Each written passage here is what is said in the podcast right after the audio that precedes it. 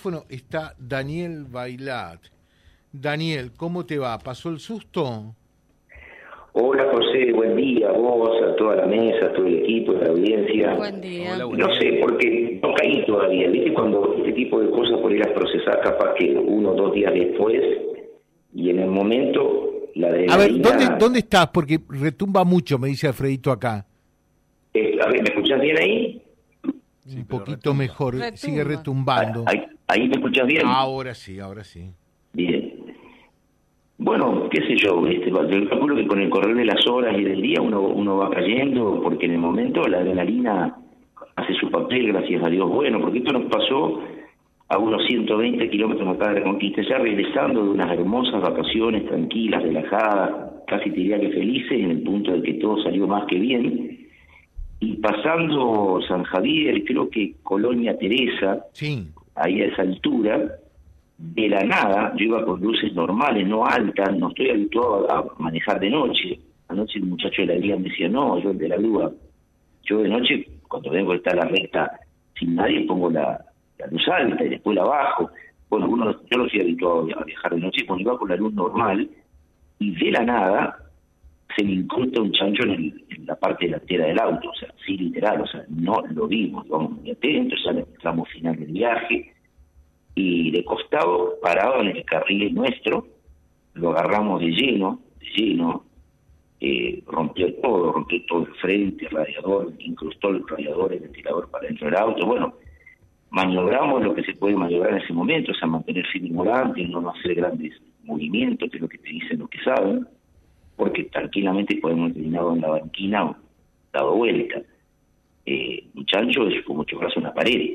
Nunca chocó un chancho la primera vez, pero es, es un impacto fuertísimo. El chancho es bajo, y es gordo, y grande y mucho Claro. peso. Sí.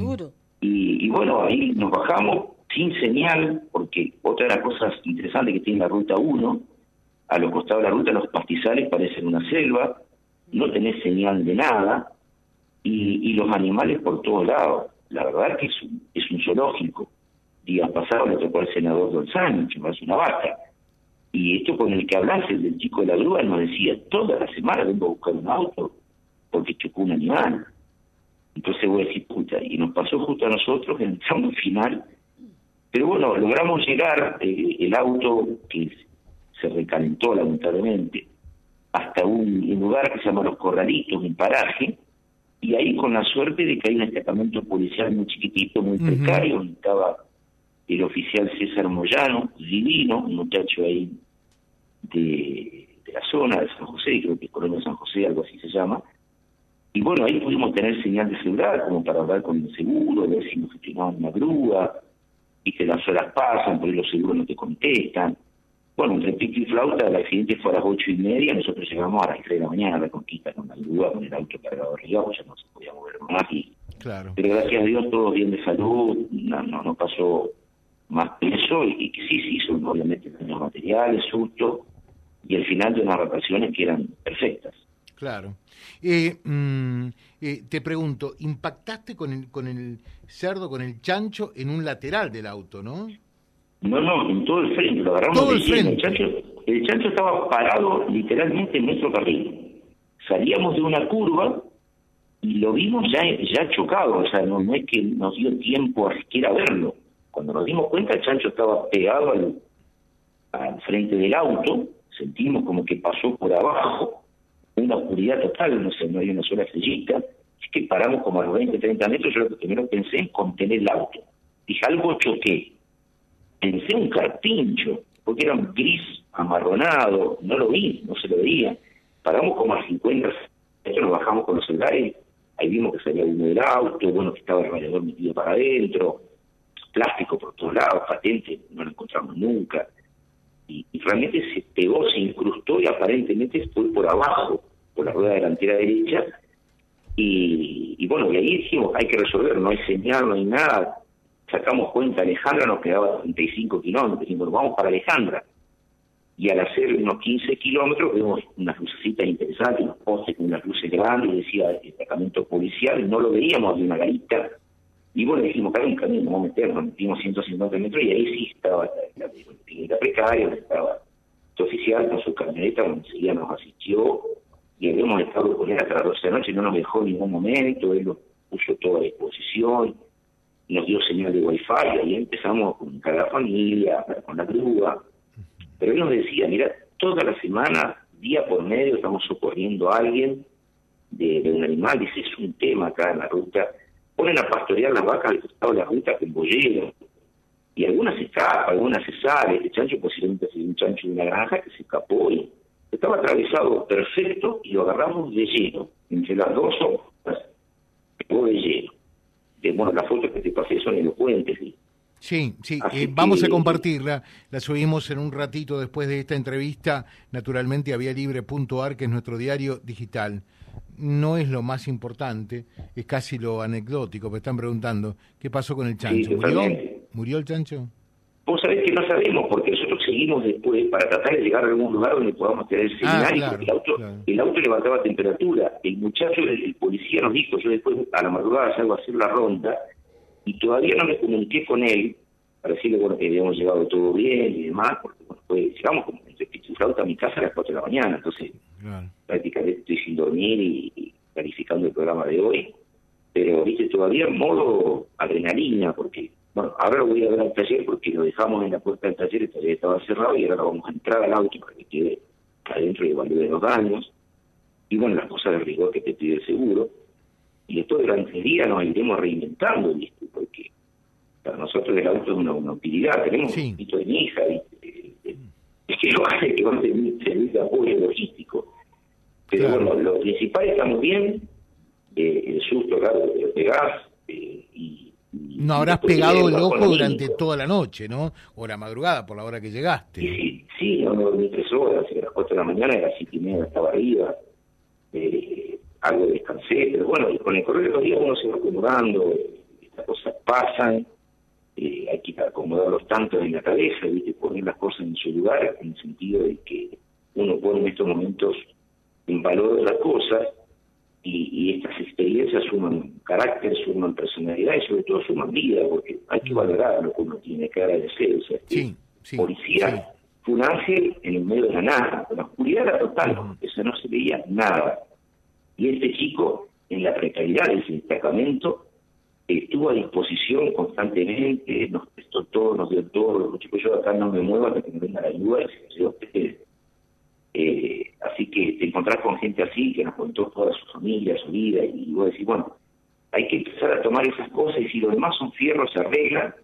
Lógicamente que el bajón anímico, de saber que te va a salir una patita extra que no estaba en tus planes, eh, la guinda esa, la verdad no quiere decir que uno está contento, orgulloso de lo que pasó, estoy chinfudo, estoy enojado. Dentro de ese enojo estoy tratando de resolver eh, y tomar decisiones, ¿no? Pero, pero me llamaba la atención también, eh, me contaba que este muchacho también lo asistió de sano en su momento, el senador.